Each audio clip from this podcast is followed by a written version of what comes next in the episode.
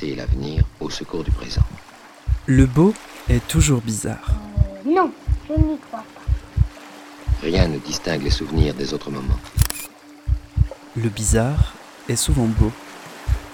C'est cette bizarrerie qui le fait être particulièrement le beau. Le beau bizarre Non, oui, pour moi, oui. de Zineb Souleimani.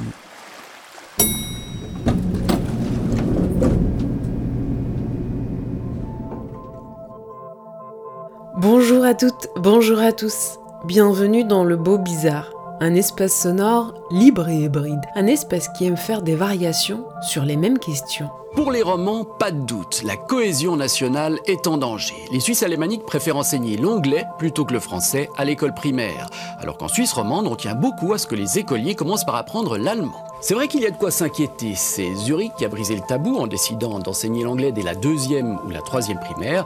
Toute la Suisse centrale et la Suisse orientale ont suivi.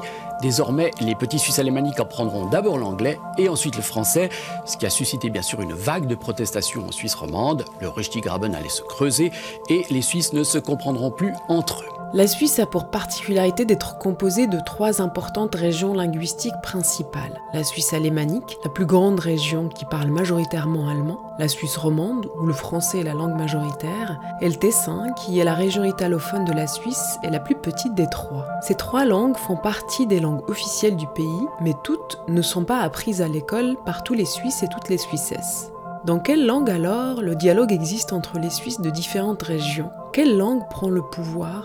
De quelle identité la langue est-elle le médium? Et est-ce que une identité nationale est vraiment une question dans ce cas? L'artiste suisse Camilla Parini est née du côté italophone, le Tessin, plus proche de l'Italie que de Zurich donc. Et pourtant, c'est vers ses compatriotes qu'elle a envie de se diriger et auprès de qui elle a envie d'inventer des dispositifs sensibles qui créent un commun.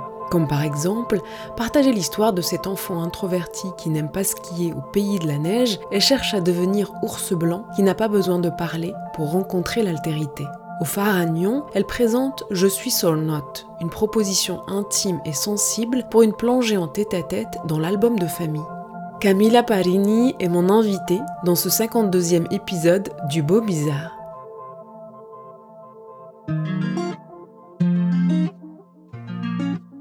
Camilla Parini, vous présentez ici au Festival Phare à Nyon votre projet Je suis or not, une performance pour une seule spectatrice ou un seul spectateur. Pourquoi d'abord ce dispositif du tête-à-tête avec le public? Ah, ça c'est une bonne question parce que en fait quand j'ai commencé le process de recherche, il y a eu un moment très clair où j'ai dû prendre la décision. Est-ce que je fais un projet qui s'est plutôt ouvert pour un grand public ou pas? Et je pense que j'ai surtout suivi une sensation que j'avais. C'est un travail quand même qui parle de, de l'être euh, euh, introverti. Donc ce dispositif-là, je pense que c'est plus proche de cette sensation d'être avec soi-même et de, de, la difficulté de communiquer. Faire une mise en place, une mise en scène avec euh, beaucoup de monde et du public, c'était évidemment plus extroverti comme performance. Et, et je pense que ça ne faisait pas partie de, de la question. D'ailleurs, ce n'est pas tellement un tête-à-tête. On entre dans une pièce comme on entre dans une boîte à souvenirs, en présence d'un personnage important de cette narration. Qui est ce personnage et quelle est un peu sa fonction dans cette narration que vous nous partagez? Oh, qui est ce personnage? Ça, c'est un peu euh, la question. Qui est ce personnage-là? Euh, Tu parles de l'ours?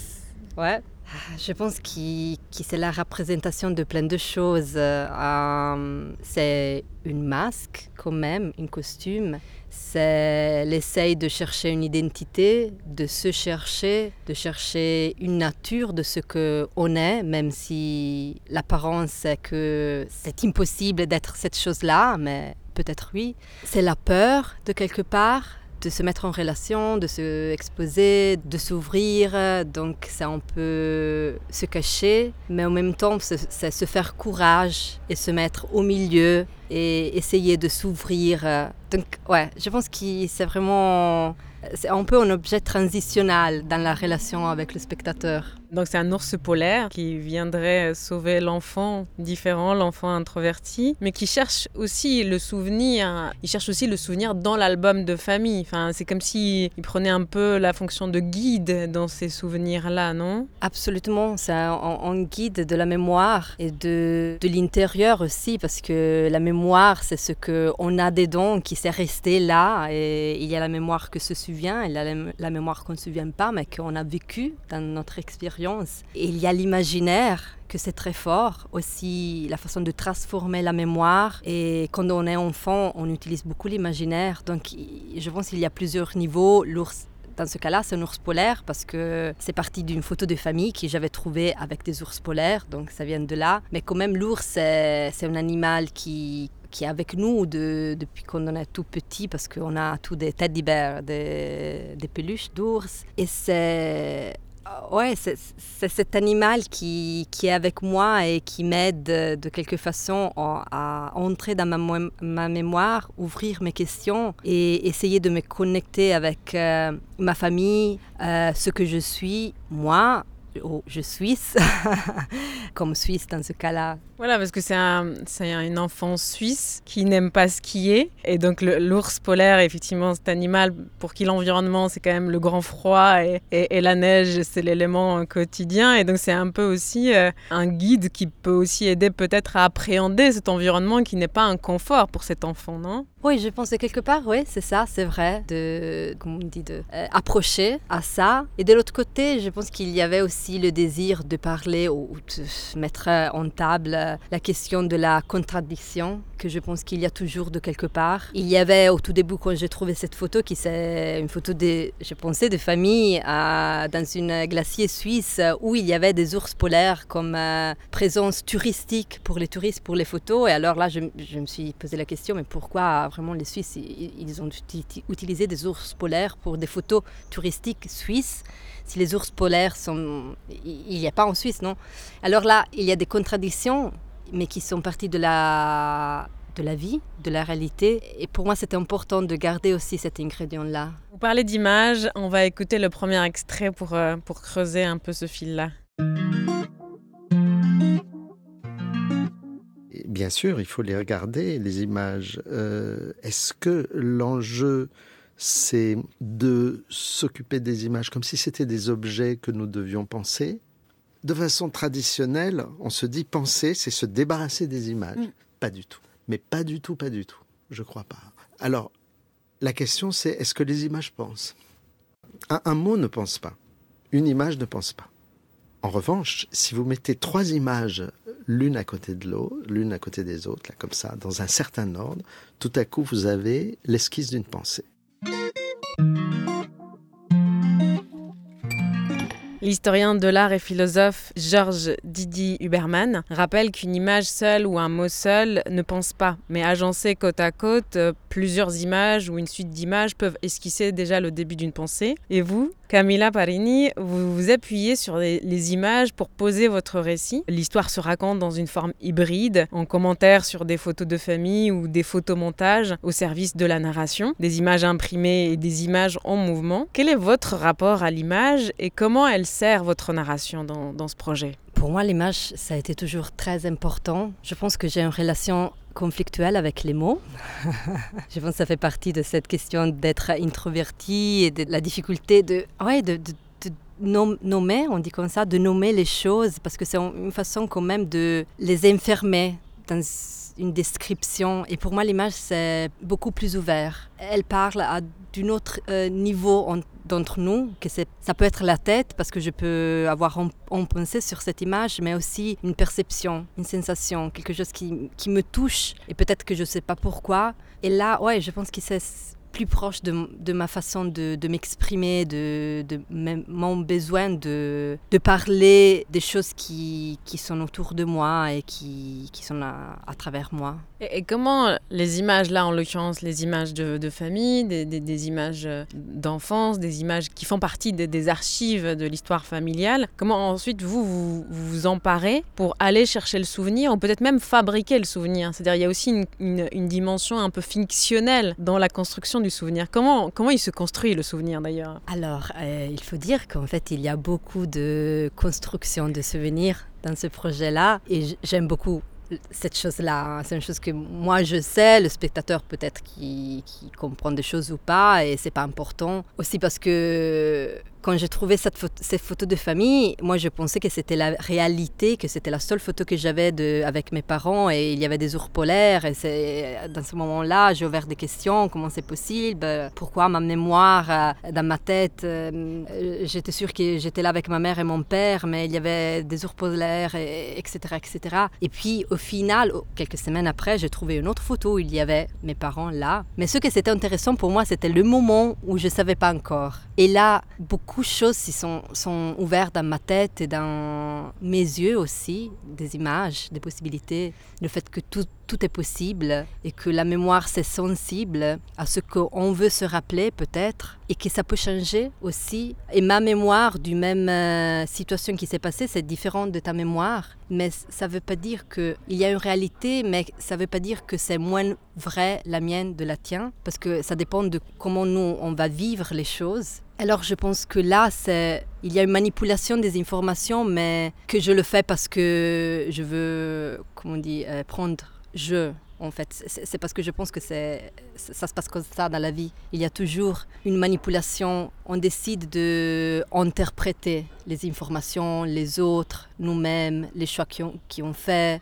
Donc ouais, je pense ça. Oui, parce qu'en fait, il faut peut-être aussi dire que, toute l'histoire, elle, se raconte à travers euh, l'activation d'une sorte d'album de famille que le, spectateur ou la spectatrice est chargé de, voilà, de, de, de, feuilleter. il y a à la fois les images, mais il y a quand même des commentaires, c'est-à-dire que vous remobilisez quand même le, le, mot, la parole pour, euh, pour donner des indices ou une nouvelle interprétation que vous voulez partager. C'est-à-dire vous donnez un rôle actif à la fois au spectateur, mais dans un dispositif qui est très intime finalement. Ouais, mais ça, c'est aussi hum, la magie du théâtre, même si ça, c'est pas vraiment le théâtre qu'on on imagine, mais ce qui se passe, c'est la même chose. Oui, c'est vrai, il y a des images, il y a une histoire, il y a une narration, il y a une dramaturgie de cette histoire. Il y a beaucoup de choix que j'ai faits et il y a des choses qui sont là qui, évidemment, bon, euh, le point de départ, c'est très personnel pour moi et l'histoire qu'il y a en dessous, c'est euh, lié à mon histoire, mais il y a plein de trucs qui fait partie des expériences que j'ai eues dans ma vie, mais que je les ai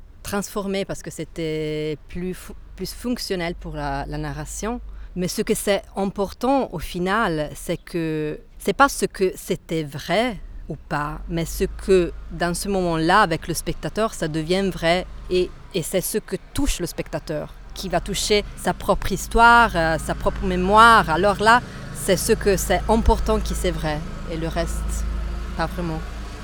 Justement, pour revenir un peu à, quelques éléments biographiques. Vous êtes né, vous avez grandi dans un petit village, je crois, de la Suisse italienne, où vous vivez toujours aujourd'hui, et vous dites Je suis né dans la partie italophone de la Suisse, et la plupart du temps, pour communiquer avec le reste de la Suisse, je dois parler une langue qui n'est pas la mienne, un problème de communication qui, de personnel, devient familier, de familier devient national, et vice-versa. Qu'est-ce que ça veut dire? Euh, En fait, parce que j'ai, avec des collègues et des, des, autres artistes chinoises, on a un projet depuis quelques années qui s'appelle Ticino is Burning.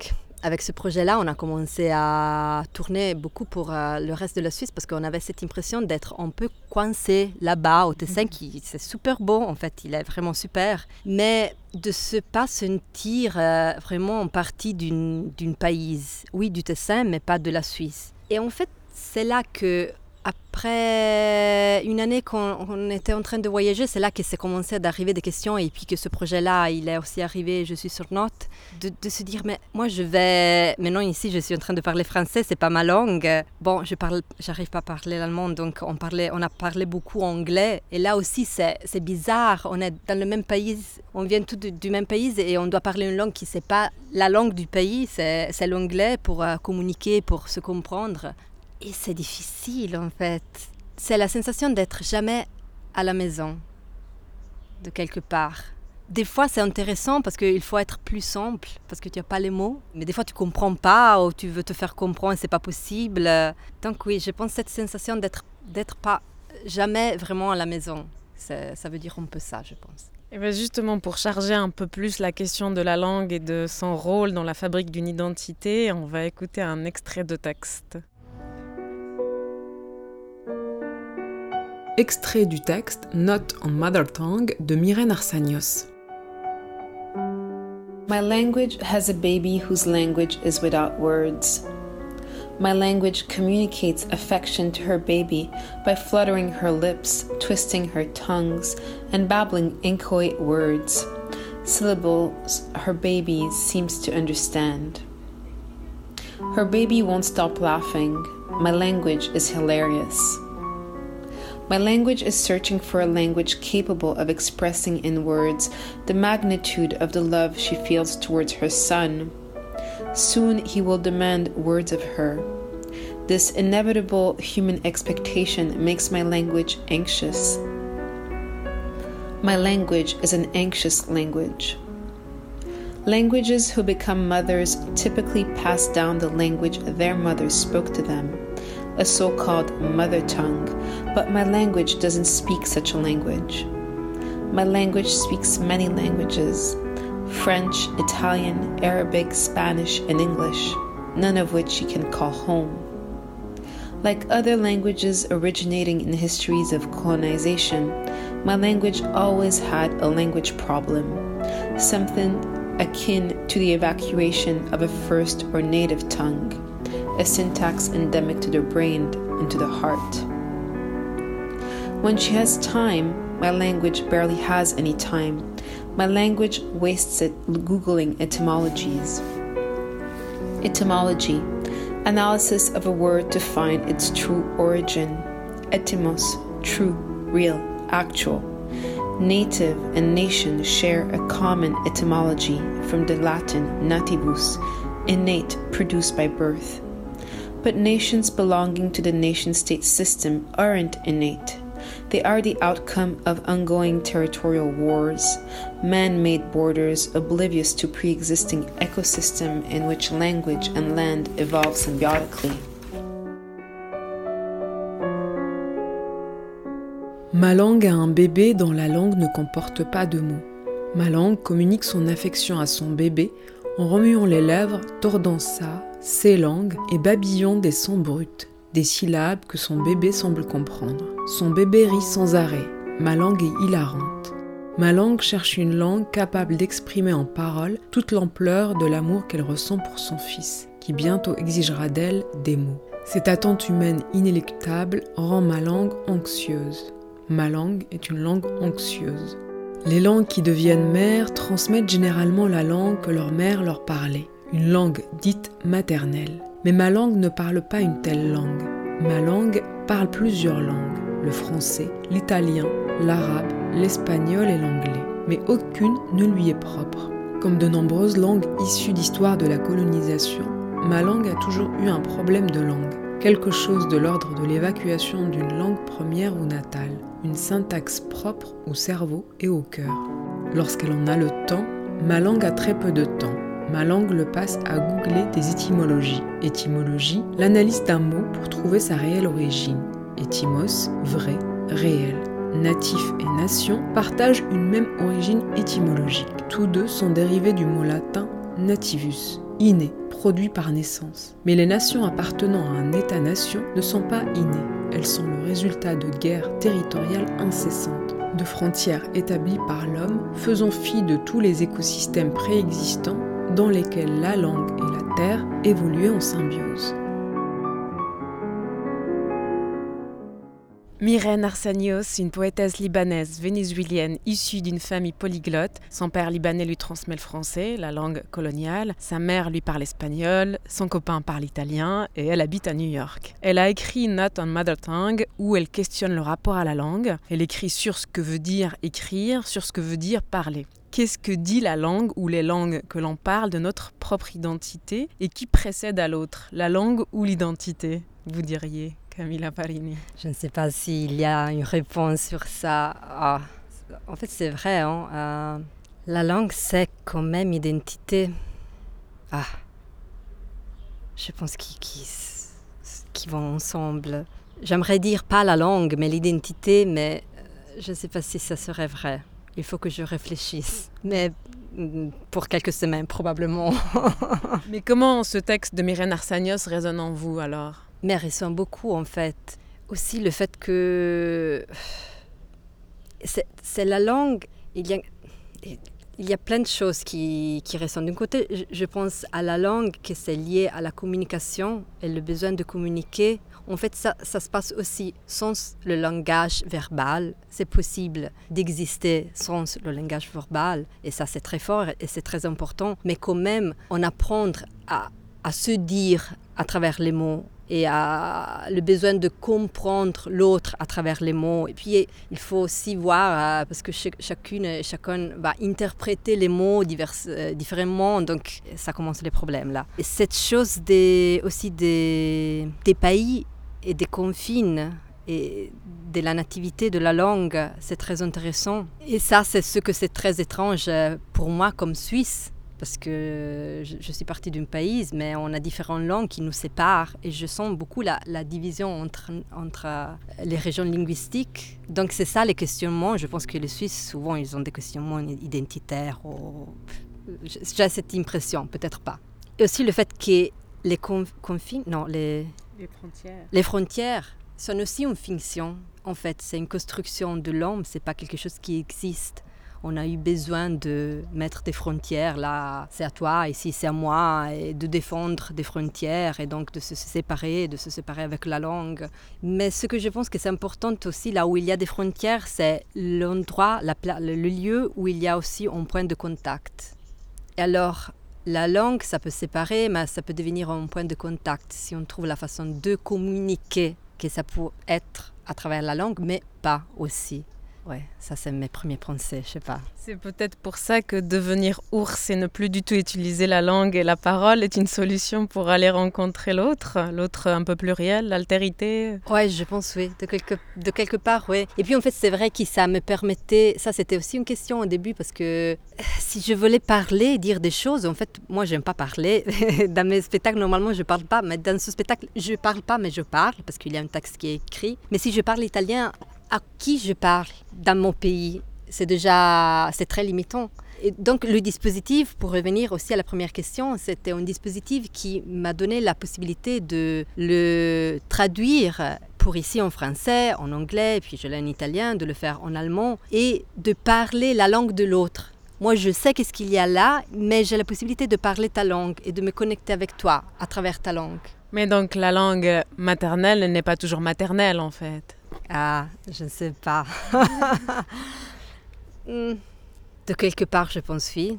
C'est une imprinting. c'est- on- je pense là, on peut rien faire. C'est quelque chose qui, qui entend depuis qu'on n'a pas de souvenirs. Donc, euh, ça reste quand même, je pense. Est-ce que par exemple c'est une réalité où votre questionnement est partagé euh, par tous les Suisses? Enfin, dans, dans le sens, est-ce que les Suisses du côté français, les Suisses du côté allemand sont dans ce, ce cas de figure-là de votre côté à vous? Ou est-ce que c'est vraiment typique à, à la région italophone de la Suisse? En fait, je pense qu'il quand même, il y a une question qui s'est partagée identitaire de, de- entre cette différence, mais sûrement, j'aime pas le mot sûrement en fait, mais j'imagine que quand tu es une minorité, et dans ce cas-là, on est, on est en minorité, la question, ça ressent sûrement plus fort, et ça, on a eu l'expérience quand on, a tourné avec ce projet-là de, de dire, euh, bon, on était chinoise, on est suisse aussi, euh, on aimerait se connecter un peu plus avec euh, le reste du, pays, avec le travail qu'on fait, et d'ouvrir un peu de connexions qui ne sont pas seulement le Saint-Gothard, mais qui sont des connexions relationnelles et des possibilités d'opportunités. Pour nous, c'est très difficile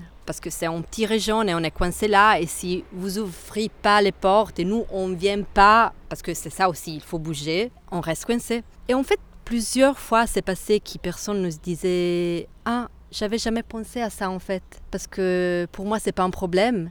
Et donc, j'avais jamais eu le besoin de me poser, de voir ce problème-là, qui ça pourrait être pour quelqu'un d'autre, qu'il est là, qui existe, qui, qui, mais qui a cette frustration, je veux dire. Ouais, je peux l'appeler comme ça, un peu frustration.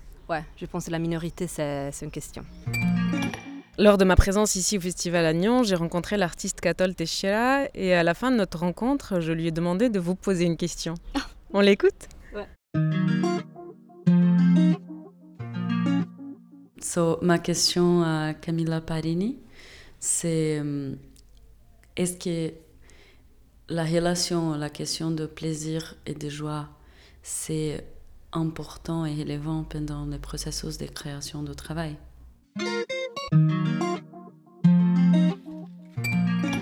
C'est une belle question. Moi, je pense en fait que je souffre beaucoup quand je fais un process de travail. Parce que vraiment, je plonge d'entre moi-même. Et donc, euh, c'est le besoin toujours de ah, faire sortir des choses. Et donc, c'est pas vraiment la promenade. Mais je pense que si je le fais, c'est parce qu'il y a de la joie là-dedans, de la beauté, et que c'est très important de la garder tout le temps. Sinon, Sinon, c'est pas vraiment un travail qui ont le choix de faire. Donc, ouais, il y a.